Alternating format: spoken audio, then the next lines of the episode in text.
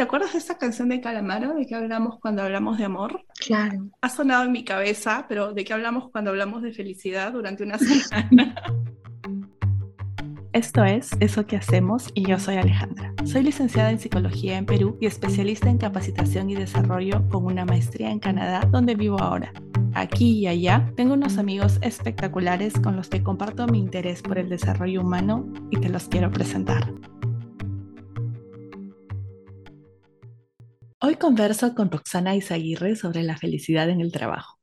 Roxana es psicóloga y gerente de recursos humanos en Statkraft una compañía internacional con base en Noruega. Roxana es mi amiga desde que comenzamos la universidad y hoy reconectamos para reflexionar juntas sobre qué es la felicidad, si se puede medir y qué cosas podemos hacer para lograrla. Bienvenida. Roxana, para arrancar, lo primero que te quiero preguntar es ¿por qué es importante hablar de la felicidad en el trabajo? Bueno, yo creo que es un tema que se escucha muchísimo más que antes, felizmente, y que a veces es un poco subestimado porque no nos damos cuenta que pasamos más tiempo en el trabajo que con nuestras propias familias. Entonces, ¿cómo no ser feliz en eso a lo que le dedicas el mayor tiempo de, tu vida, ¿no? Entonces creo que sí, sí es un tema súper relevante y, además, ya por el lado del negocio, la gente que es feliz, que se siente satisfecha y feliz en el trabajo, rinde más. Entonces, por los dos lados me parece que es un tema súper, súper relevante. Mencionaste que ahora se escuchaba más. No sé si a ti te tocó, a mí sí me tocó y creo que antes habían jefes mucho más de ese estilo. Y quien nos esté escuchando seguramente va a pensar en alguien en su cabeza. A mí sí me tocó un jefe que decía, la casa se queda en la casa y tú acá vienes a trabajar y no me importa si hoy día es la actuación de tus hijos y no me importa si estás viviendo un duelo, acá tú vienes y de 9 a 5 o lo que sea, de 8 a, a 8, lo único que yo quiero es que tú trabajes. Sí, como si fuera posible, como, como, si, como si fuéramos capaces eh, los seres humanos de dividirnos, ¿no? De quitar las emociones este, del camino y concentrarnos en una actividad. Creo que hay cosas que se pueden manejar y balancear, ¿no? Cargas emocionales que incluso eh, se pueden llevar al trabajo y tú puedes seguir siendo productivo, ¿no? No, no, no estoy diciendo que no, pero la calidad de vida, el poder tener tiempo para realizar otro tipo de, gestiones, que es lo que ahora se, mucha gente está viviendo y sufriendo con el cambio del home office a, al híbrido, ¿no? Porque como que en el home office ganaste, e, esas cosas que, que, nos faltaban de, poder estar más tiempo con nuestra familia, hasta con nuestros perros. O sea, he escuchado a gente que no quiere volver al trabajo porque se compró un perro en pandemia y no quiere dejarlo solo. Y, y, sí, puede sonar gracioso, pero a ver si, si tu productividad depende de tu felicidad, y tu felicidad depende de que tengas más tiempo para, para estar en tu, con tu familia o para dividir tus horas de la mejor forma y, sentirse, sentirte pleno con el trabajo y con lo que no es trabajo, entonces, ¿por qué no? Claro, 100% lo, lo que dice es que no podemos dividirnos, somos un todo. Y, y, también funciona al revés, o sea, no es que la pasas horrible en el trabajo, pero llegas a tu casa y eres completamente feliz. O sea, de repente hay alguien que logra hacerlo, pero la mayoría de nosotros, si la pasamos mal en el trabajo, llegamos a nuestra casa con una maleta horrible que se va a notar, o con la gente con la que vivimos, o si vivimos solos, se va a notar en nuestro bienestar, hasta en nuestra salud, hasta en cómo comemos y en cómo dormimos, ¿no? Tal cual. Yo estuve casada con alguien que era muy infeliz en su trabajo, que espero no esté escuchando esto, eh, porque no era su vocación y, claro que es imposible dividirlo, ¿no? Y porque una persona tiene que sentirse satisfecha en, varias cosas para poder eh, querer a los demás, ¿no? Primero te tienes que sentir bien contigo mismo. Entonces, sí, por ambos lados creo que, que son, somos seres conectados todo el tiempo entre todas estas cosas que nos hacen un, ser humano, ¿no? hemos, ah, hemos mencionado sentirse pleno, sentirse satisfecho, estar contento. ¿Cómo se define la felicidad en el trabajo? ¿Hay una como definición uh, universalmente aceptada en el medio? La felicidad en sí es un concepto súper filosófico, ¿no? Y abstracto, y depende de cada uno también, ¿no? Cada uno lo vive de una manera distinta, pero desde mi experiencia, que es lo que puedo compartir, la gente que es feliz en el trabajo es gente que, es gente que ama lo que hace, que, que, está contento con lo que hace en el día a día, o sea, que le gusta lo que hace. Y ahora mucho más, luego de esta pandemia, gente que tiene autonomía, que puede decidir, que puede poner sus propios horarios y cumplir cuando siente que puede trabajar, ¿no? O sea, qué tan importante es eso de, de poder eh, si una mañana te levantas y te duele todo y, a pesar de eso tienes que tratar de trabajar, ¿realmente vale la pena? ¿No sería mejor que descanses y empieces a trabajar cuando te sientes bien al 100%? Este, pero todavía hay demasiados tabús, ¿no? es complicado que, la gente se atreva.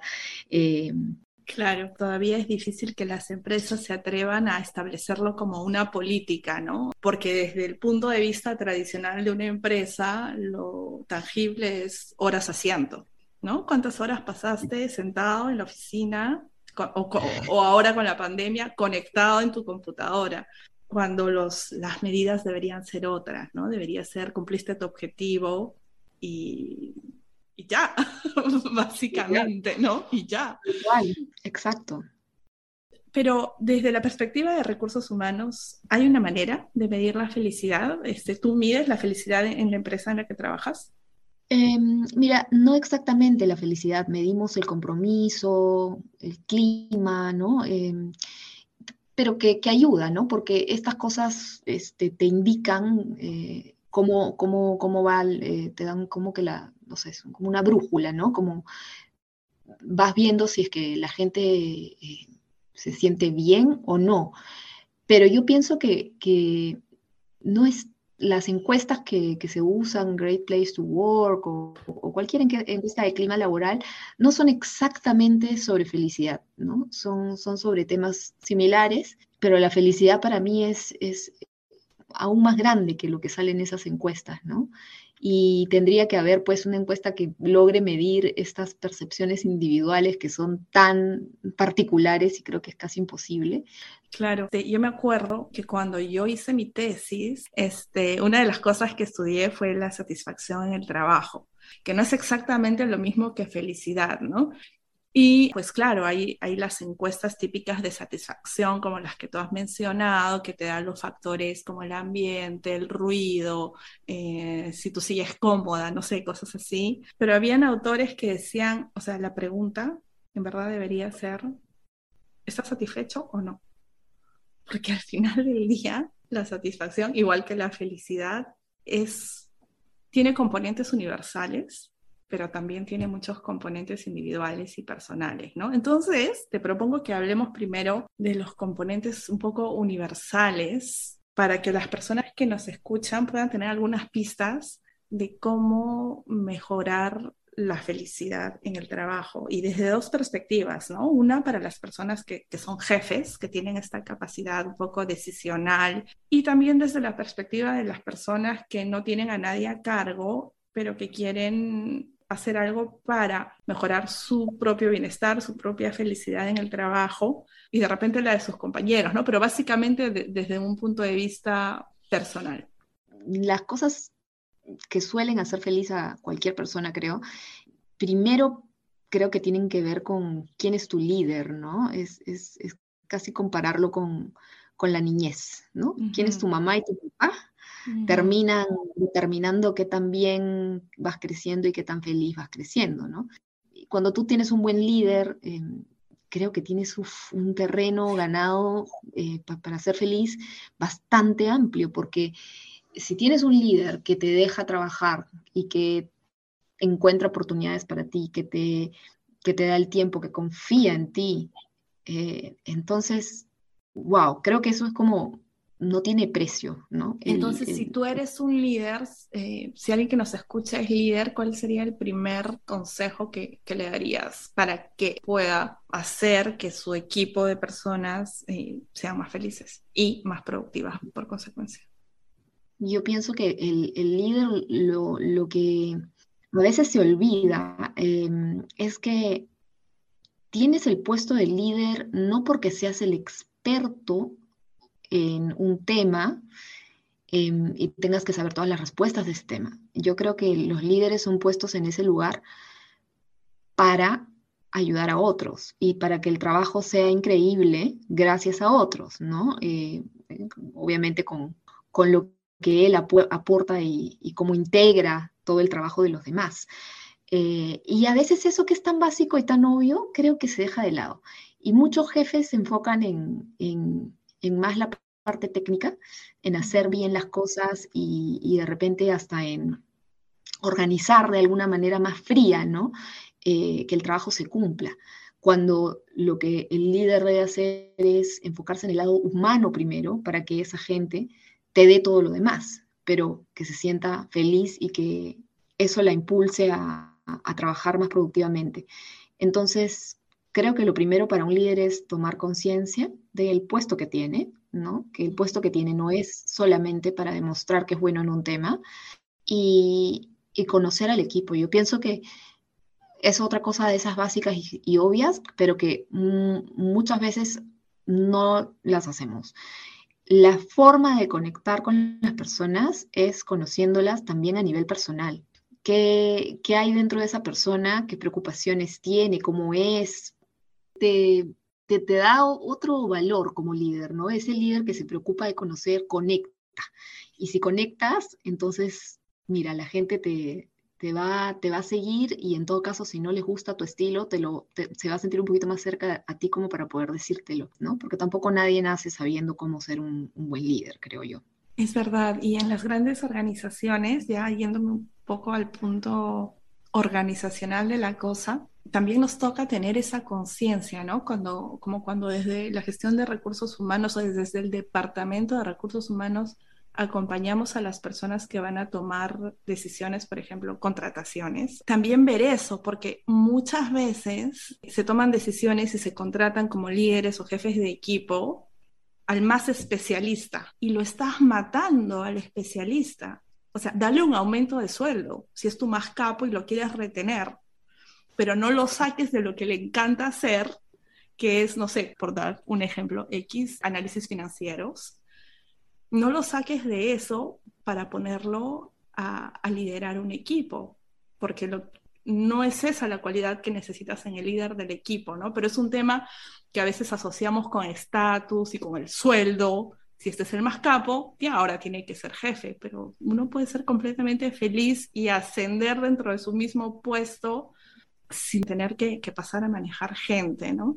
Eso desde el punto de vista así como macro de las grandes decisiones de una empresa. Y luego ya para los que ya están ahí en el puesto de jefe, pues eso, conectar, conectar con, con su gente, lo que has dicho me parece importantísimo. ¿Cuál es una manera de conectar? Ya digamos, pues eres el especialista, te ascendieron y, y no es lo tuyo. No es lo tuyo, pero estás tratando, tienes la mejor voluntad del mundo para, para hacer tu chamba bien. ¿Cómo conectas? Una, una cosa muy concreta que te puede ayudar a conectar con tu equipo. Crear el espacio, mm, no sé, todos los martes tomamos desayuno virtual o presencial y solo tomamos desayuno y nada más, media hora. Comemos juntos por la pantalla, lo que sea, hablamos de lo que sea. Le hago preguntas de cómo está el hijo, la hija, qué hizo el fin de semana, no lo sé. Este, y preguntas de verdad que te interesen, ¿no? Y, creo que puedes encontrar incluso cosas en común con la otra persona, hobbies. Mm, creo que cada caso pues puede, puede traer sorpresas y, me ha pasado, ¿no? Que creía que no tenía nada en común con una persona súper diferente a mí y justamente eso era lo que me hizo conectar, ¿no? Yo mostrarle mm, mi lado diferente y enriquecerme del lado distinto de la otra persona, pero no llegas a eso ni a entenderlo bien si es que no sabes quién es ese ser humano y no empiezas a confiar. Pero para algunos nos es mucho más difícil que para otros, ¿no? O sea, hay personas que naturalmente se van a abrir un poco más fácil y un día te van a contar algo que les, que les pasó en la mañana, que les pasó el fin de semana, y hay otras personas que, que primero se desmayan, ¿no? Este, por, un tema de personalidad, de cómo, cómo podemos, bueno, uno, si somos esa persona que primero se desmaya, ¿cómo podemos dar el primer pasito chiquitito? Porque cuando, cuando esta idea de hacer un podcast eh, nació en mí, no sabía bien lo que iba a hacer, no sabía bien cómo lo iba a orientar, pero algo que tenía súper claro es que quería dar ejemplos muy concretos y muy chiquitos, o sea, que alguien que nos escucha pueda salir de aquí con el primer paso que tiene que hacer, porque a mí me pasaba y me pasa que por ahí escuchas un video, vas a una conferencia y te hablan durante dos horas de la importancia de y tú sales, bueno, me quedo súper, ya sí, claro, súper importante, pero ¿cómo empiezo? ¿Por dónde empiezo? ¿no? Entonces, si nos podríamos enfocar en una pequeña cosita para alguien que es más tímido de su vida en general y que le cuesta un poco abrirse, ¿cómo podría comenzar? Yo pienso que, em, tomarte el tiempo una vez cada, no tiene que ser todos los días, ¿no? Una vez cada semana, una vez cada dos semanas de conectar fuera de lo laboral. ¿no? Ese es mi tip. Busca el momento, tomar un café, lo que sea, pero no hables de cosas del trabajo. Ponte esa única regla en la cabeza, habla de lo que sea. Y, así vas empezando poquito a poquito, ¿no? A generar esa relación. Creo que es un buen tip, o sea, simplemente que la regla sea no hablar del trabajo, porque para algunas personas hablar de algo muy personal de repente va a ser muy difícil, para otras va a ser muy fácil, pero todo el mundo puede hablar de que, uh, que cenó ayer, o... Y además cuando estuvo vas... rico, estuvo feo, y nada más, ¿no? Exacto, cuando vas teniendo esa conversación, fluye. Claro, y a partir de ahí empieza a fluir. Exacto. Y si no somos líderes, si no tenemos oficialmente personas bajo nuestra gestión, pero eh, estamos interesados en nuestro desarrollo personal y en nuestro propio bienestar y, y, en buscar maneras de hacernos la vida más bonita a nosotros mismos, ¿qué, qué tip le darías a esas personas? a mí me, gusta mucho ver el, efecto de las cosas positivas en la gente, porque lo he probado, lo, he testeado, lo he, saboreado, y, creo que es algo que nos falta hacer como, individuos. Somos muy, eh, muchos de nosotros somos muy críticos con nosotros mismos, ¿no? Y yo creo que para pensar en nuestro desarrollo, más bien tenemos que eh, ser un poquito más de buscar eso en lo que realmente brillamos y somos buenos, que muchas veces nosotros mismos no sabemos qué es. Tenemos una idea de que quizás somos buenos en A o B, pero el mejor juez no es uno mismo para decir qué es en lo que eres bueno. El mejor juez, por ponerle una, una palabra, es el que me ve, es el otro. Entonces, un buen tip, creo yo, para poder escoger qué camino seguir en nuestro desarrollo, eh, pero de manera positiva, es pedir feedback, ¿no? Pedirle, hacerle una pregunta eh, a, esta, a estas tres personas que yo confío que pueden ser personas de mi, de mi actual trabajo, de mi antiguo trabajo, o amigos, o gente que me conoce bien y que no me va a mentir, obviamente, ¿no? Gente con la que hay confianza y me va a decir algo realmente profundo y preguntar, ¿no? ¿Qué es, lo que, es lo que crees que yo hago bien? ¿Qué es lo que crees que en lo que yo soy muy bueno? Y te aseguro que vas a recibir primero más de una respuesta. Y, trabaja en eso, coge tus, tus cosas positivas y tus fortalezas para impulsarlas más en lugar de enfocarte en eso que no eres tan bueno. O sea, yo, yo creo en eso y yo no soy psicóloga positiva ni nada, no, no, no tengo ningún diplomado en ese tema, pero creo que funciona, que el cerebro recuerda más lo, positivo, em, no, lo, no recuerda más lo positivo, en realidad creo que somos todo lo contrario. Sí, recordamos más lo negativo, siempre nos estamos diseñados para mirar lo, negativo porque es nuestro mecanismo de sobrevivencia, ¿no? Si detectas el peligro, puedes fight or flight, pelear o escapar. Entonces, por eso es tan importante lo que dices como nuestro cerebro está diseñado para enfocarnos en, lo negativo, necesitamos una pequeña ayudadita y de acciones concretas para irnos hacia lo positivo, ¿no? Y, encontrar nuestras fuerzas. Una vez, eh, una de mis profesoras que tenía, tampoco era psicóloga positiva, pero estaba evidentemente influenciada por esto, nos dejó esta, la tarea que tú nos estás diciendo, de ir y preguntar nuestras fortalezas a, a otras personas. Y en este automatismo de cómo estamos diseñados, yo, cuando pregunté, dije, pues ya que estoy preguntando y para conocerme más, quiero pedir una fuerza y una oportunidad de mejora, un defecto. Y no, esa no es la tarea. A ver, si nos están escuchando, esa no es la tarea. La tarea es enfocarse y pedir que te den tres puntos positivos, tres fortalezas, o sea, tres personas, cada una una fortaleza que, creen que tú tienes, porque ahí hay, hay, varias cosas con este ejercicio. Por un lado está lo que tú decías hace un rato, de importancia de conocer a tu equipo, porque de ahí nace todo. Entonces, si lo llevamos a lo más personal, conocerte a ti mismo es súper importante porque solo cuando te conoces y realmente te conoces, puedes alinearte, ¿no? ¿En qué soy bueno? Entonces voy a tratar de hacer más de eso en lo que soy bueno, voy a tratar de alimentar. Y por otro lado, hay investigaciones que dicen que cuando alguien te dice algo positivo, no soy neurocientífica, pero se activan las Em, ¿cómo se llaman? Las sustancias, la dopamina, neurotransmisores eh, de tu cerebro que llevan justamente a la felicidad. Empiezas a segregar estos este, neurotransmisores y hay un estudio que fue más allá y si tú eres la persona que está dando el feedback positivo y que estás buscando la fuerza en la otra persona, tus propios neurotransmisores, eh, dopamina, serotonina, todo lo que te ayuda a estar feliz, se activan todavía más si tú eres el que está dando. O sea, beneficias a todo el mundo, que es otro tip para los jefes, ¿no? También, si son capaces de encontrar el punto positivo y verbalizárselo a sus colaboradores, a los miembros de sus equipos, van a ayudar a que todo el mundo esté más satisfecho, que todo el mundo esté más feliz. Sí, sobre todo con, de manera auténtica, ¿no? Creo que eso es bien importante no olvidarnos porque creo que los humanos somos expertos en, en, intuir cuando algo no es auténtico, entonces tiene todo el efecto contrario, ¿no? Entonces, qué importante es ser, dar en el clavo, preocuparte por buscar realmente esas cosas que tú estás seguro que esa persona la rompe con eso y decírselo, ¿no? Este, sí, súper importante. Y hablando de, de, todo este tema de, enfocarse en lo positivo, también quiero hacer un, paréntesis, porque como tú dijiste, cuando hablamos de conocer nuestras fortalezas y de alimentarnos, estamos hablando de un concepto de la psicología positiva, por si alguien quiere investigar un poco más.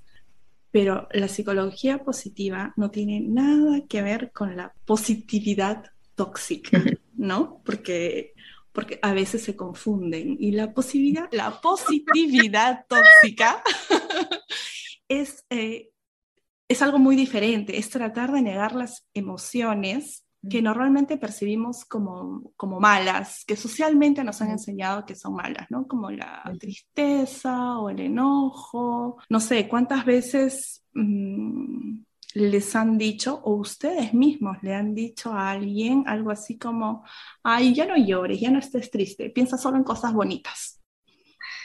O sea, no sé, estás en la oficina, en pausa, tomándote un café con tu amiga y con el corazón roto le cuentas que vas a tener que poner a dormir a, a tu perro porque está enfermo y que nada, que la situación te tiene muy triste y se te empieza a salir una lágrima y tu amiga te sale con, no, solo pensamientos positivos hoy día, invalidando ah. completamente tu tristeza, la tristeza de tu duelo, ¿no? O sea, eso no, de eso no estamos hablando, eso no lo hagan, porfa. ¿No? Por favor, por favor, no, ese no te sientas mal, no, no puedo, no, o sea, no, no, no sabes cómo me, me, me, afecta cada vez que escucho que alguien le dice a alguien, o bueno, a mí ya no me lo dicen, creo, porque rápidamente en mi cara, pero cada quien se siente, siente lo que tiene que sentir. ¿Por qué nos hemos acostumbrado a decirle al otro cosas que no agregan ningún valor? Porque no, ni te van a hacer caso, ni, ni, siquiera te están escuchando si le estás diciendo eh, ese tipo de consejos, ¿no? No estés triste, no te sientas mal, siéntete feliz. No, sí, no, no es eso de lo que estamos hablando, porque no hay emociones malas, no hay emociones negativas. Este, no sé si viste, seguro si la viste Inside Out. Si alguien que nos está escuchando no la vio, no quiero spoilearla, pero básicamente nos enseña que todas las emociones cumplen una función, ¿no es cierto? Y si como mencionamos al comienzo, gran parte de, la clave de la felicidad está en, conocer a otros y en conocerte a ti mismo y tú dijiste una palabra súper importante que es conexión. Tenemos que aprender que las emociones nos dan información valiosísima, ¿no? O sea, por ejemplo, para tratar de dar un ejemplo en el tema del trabajo, si por ejemplo tú eres un trabajador y tienes un jefe que a ti te trata muy bien, pero ves que trata horrible al señor de la limpieza, y cada vez que ves eso te mueres de rabia, esa rabia te está dando información sobre las cosas que tú valoras, ¿no? Que puede ser que tú valores la amabilidad o que tú valores eh, que siempre se dé justos reconocimientos a las personas o la igualdad no sé, o sea, para cada persona esa rabia puede querer decir algo diferente también, ¿no? Entonces, escucha tu rabia y sin actuar precipitadamente, empieza un poco a diseñar los pasos que tienes que tomar para que tu, vida en el trabajo y en todas partes se alinee con dos cosas, ¿no? Como dijimos, con tu fortaleza, que, que ya les hemos dejado la tarea de preguntarle a tres personas cuál es, y con tus valores, ¿a qué le das valor tú? Totalmente, totalmente de acuerdo. Creo que hay potencial para, para, para, para hacernos más, más felices en el, en el trabajo. Eh, involucra tantas cosas, ¿no? Como decíamos, cada, cada ser humano es un mundo y mientras más, más conscientes estemos de esas cosas que nos gustan, las que no, entonces creo que es mucho más fácil de tomar decisiones también, ¿no? Creo que hay gente que a veces eh, le cuesta identificar qué quiere, ¿no? ¿Qué, quiere? ¿Qué quiere en la vida? ¿Qué quiere? ¿Le gusta? ¿No le gusta? No sabe. Y, entonces es donde creo que hay que recurrir a, estos feedbacks de gente que te conoce, eh, a las pruebas. Las pruebas psicológicas existen por algo, están hechas por algo, te dan full input, y ir probando y, y no quedarnos en ese lugar en donde de repente la felicidad no aparece, ¿no? O sea, no la podemos generar y no está.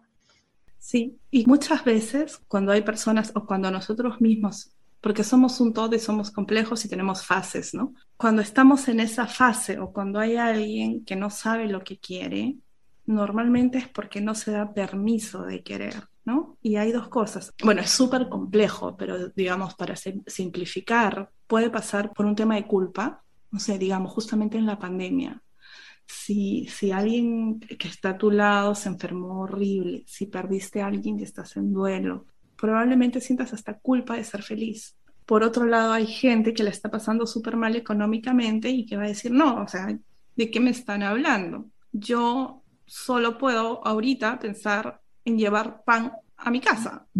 Tengo que pagar mi alquiler y almorzar. Y es todo en lo que me puedo concentrar. O sea, la felicidad es como un lujo que no me puedo dar, ¿no? ¿Cómo, ¿Cómo podemos salir de, de, ese estado? Porque, porque sí, claro, o sea, en el segundo ejemplo, claro, la prioridad es llevar el, el pan a tu casa y, generar dinero. Pero mientras mejor estés, como dijiste tú al comienzo, más capaz vas a ser de generar ese dinero. O sea, de repente hoy día en el corto plazo no lo ves.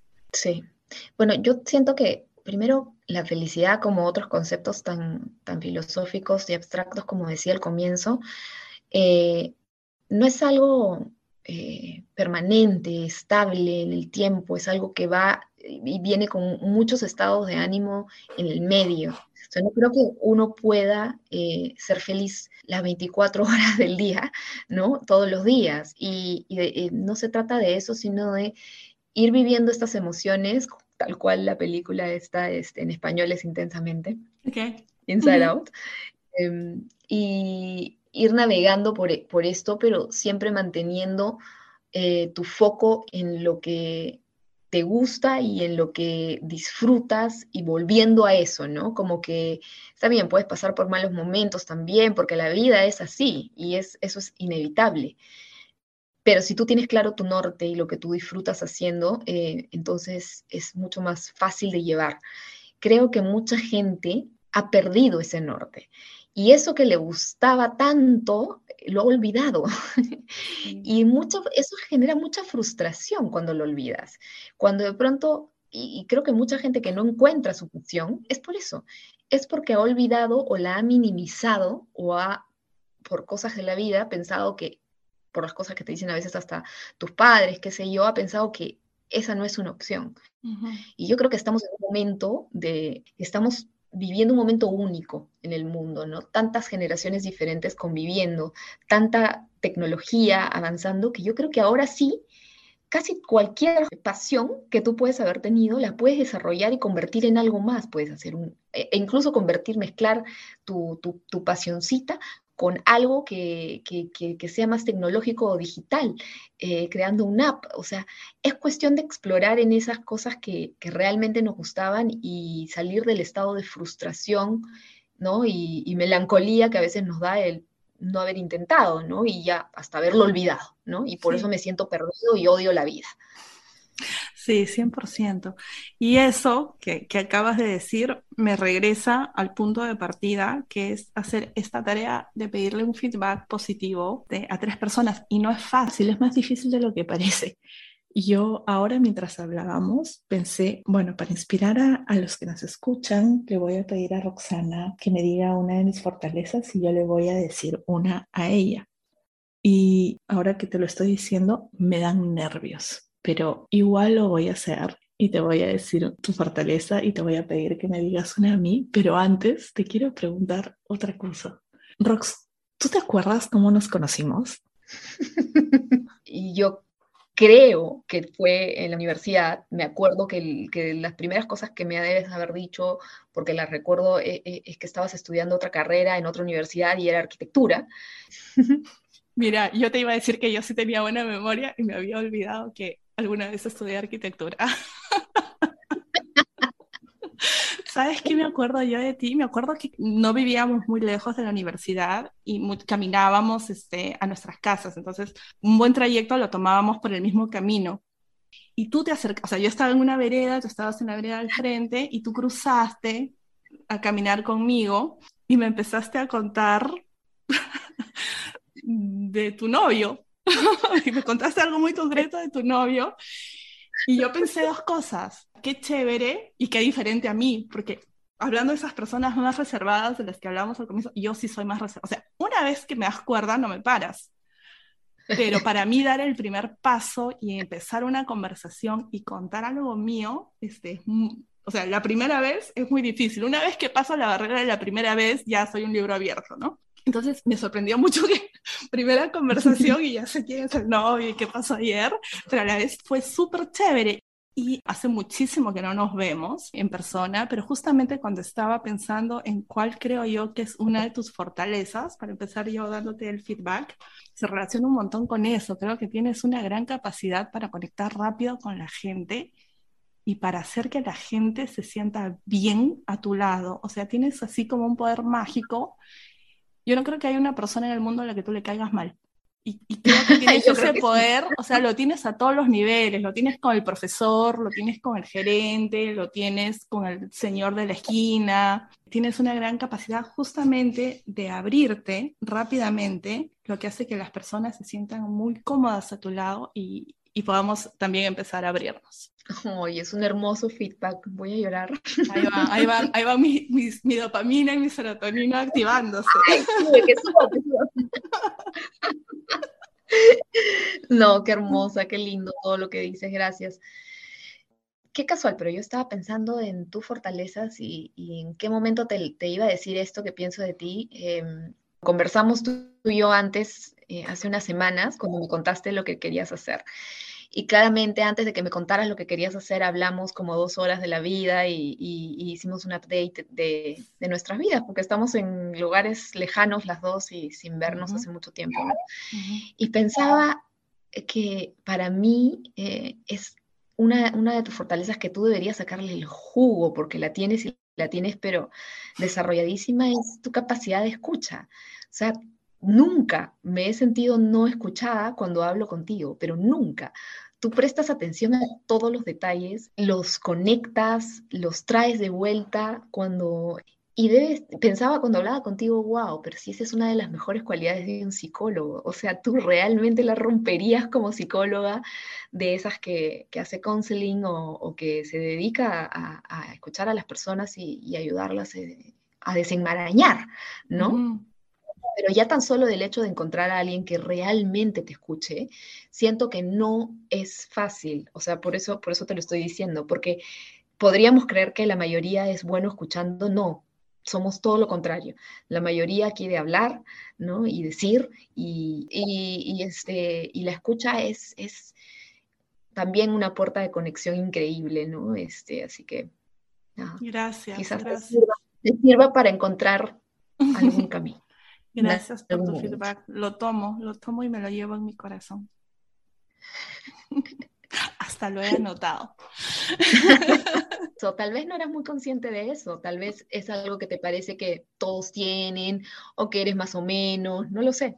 Ese es un punto súper clave también para todos los que nos escuchan. Normalmente nuestra fortaleza nos sale tan automática que creemos que todo el mundo la tiene y no la vemos como una fortaleza. Por eso es importante preguntar a alguien que nos conozca. Así que tarea, vayan, pregunten, y luego en la página de Instagram cuéntenos cómo les fue. Pero vayan, hagan su tarea, porque uno puede escuchar 10.000 cosas o ir al psicólogo mil veces, pero si no sigues lo, que te dicen que hagas, este, no te mueves a ningún lado, ¿no? Entonces, nada, eso. Y también habías mencionado que estamos lejos. Tú estás en Oslo, ¿no es cierto? En Oslo, Noruega. Cuéntanos, ¿qué estás haciendo en Oslo? Dios mío, me vine por un año a un assignment por mi trabajo. Claro, porque tú trabajas en Lima para una transnacional, ¿no es cierto? Así es, una empresa noruega que, que, que nada, me ofrecieron venir un año, vivir la experiencia acá, hacer eh, un par de proyectos este, súper, súper interesantes y cogí mis cosas y me vine aquí por un año, pero luego vuelvo, así que es temporal. Y estando en Noruega, quiero preguntarte qué piensas de la felicidad de los países escandinavos, porque se habla muchísimo, muchísimo de la felicidad de los países escandinavos. Y justo antes de conectarme para conversar contigo, se me ocurrió dar una googleadita muy rápida y leí lo que, exactamente lo que nos dijiste al comienzo. No todos percibimos la felicidad de la misma manera hay una percepción personal e individual, pero también hay una percepción cultural. Y el artículo que leí muy rapidito, así en diagonal, era de España. Y el español que lo escribía decía, pues es que les damos valor justamente a diferentes cosas. La felicidad mediterránea es exuberante. La felicidad escandinava tiene que ver más con el equilibrio, con tener mucha resiliencia. Entonces, cuéntanos, tú estando allá, ¿cómo percibes esto? totalmente distinto entre cada cultura y cada, lugar. Aquí lo que yo veo es eh, gente feliz a su manera, como yo digo, quizás ranquean como, como países eh, felices por su alta calidad de vida, es cierto, la tienen, ¿no? Eh, los servicios básicos son increíbles, no, no es fácil encontrar una empresa en donde te explotan y trabajas muchas horas, porque aquí sí respetan mucho estos horarios y porque todo está armado para que tú trabajes, eh, como es en otros países, no tienes ayuda en la casa, entonces tienes que tener el tiempo para recoger a tus hijos temprano del colegio, regresar, cocinar y luego volver a, a, conectarte quizás para seguir trabajando, pero, pero hay cosas que yo de mi cultura, por ejemplo, extraño mucho y que a mí me hacían feliz, ¿no? Y que por ende ahora no me hacen feliz porque no las encuentro, ¿no? Que es el valor de la amistad y el valor de trabajar como grupo, en equipo, con amigos en el trabajo, con gente con la que te ríes y sintiendo esta emoción por, por, por, por hacer cosas de manera colectiva y siento que eso aquí quizás no es tan valorado, aquí se valora más el trabajo individualista, ¿no? Claro, si alguna conclusión estoy sacando de, de esta conversación es que la felicidad es básicamente alineamiento. O sea, si tú logras alinear tus fuerzas y tus valores con lo que haces la mayor parte de tu día, vas a vas a estar bien en general, ¿no? Y, mientras mejor estés, vas a ser más productivo y es todo como un círculo virtuoso, ¿no? Claro. Este. ¿Te acuerdas de esta canción de Calamaro de que hablamos cuando hablamos de amor? Claro. Ha, sonado en mi cabeza, pero ¿de qué hablamos cuando hablamos de felicidad durante una semana? y, les pregunté a algunas personas qué pensaban ellos, qué, qué palabras asociaban con la felicidad. Y tuve cosas como risa, que le acabas de mencionar, calma, paz, tranquilidad, plata, dormir, salud, otros, este, mis hijos, la naturaleza. Entonces, no todos encontramos la felicidad de la misma manera ni en el mismo lugar, pero es súper importante que sepamos dónde sí la encontramos, ¿no? Sí, claro. Y estoy con la que dijo dormir. Para mí eso es felicidad de todas maneras. Pero sí, es, es, es muy, muy subjetivo, depende de miles de motivos. Eh, y además puede ir variando en el tiempo, ¿no? Lo que te hacía feliz en algún momento, luego de repente ya no, y, tu cerebro dijo, ah, esto ya, ya me lo conozco de memoria ya no me hace feliz. Roxana, me encantó hablar contigo, estoy feliz de haber hablado contigo hoy día y más allá, estoy feliz de que seas parte de mi vida. Pienso exactamente lo mismo y siento exactamente lo mismo que tú y estoy feliz de que me hayas invitado hablando de felicidad, a desempolvar un poco este tema que, me encanta, pero hace tiempo que no conversaba y, no, y no profundizaba en estos conceptos, pero cómo ponerlos en práctica, ¿no? Así que ahorita mismo me voy a, a, liberar un poco estos neurotransmisores que decías y pedir yo también mi feedback y a darlo si es que encuentro a alguien que, que tenga alguna cosa por decir. Creo que, hay que la mejor forma de, de, de hacer que las cosas sucedan es así, ¿no? Practicando. También, si nos están escuchando, coméntenos en la página de Instagram para ustedes qué es la felicidad, dónde la encuentran, con qué palabras la asocian. Yo ahora mismo la encuentro en reconectar con viejos amigos y quiero agradecerte, querida Roxana, por ser la primera valiente en acompañarme en esta aventura. Y si están pasando por un momento difícil donde la felicidad parece un imposible, por favor no duden en pedir ayuda profesional de un médico, un psicólogo o un trabajador social. Gracias por acompañarnos y hasta la próxima semana. Chao.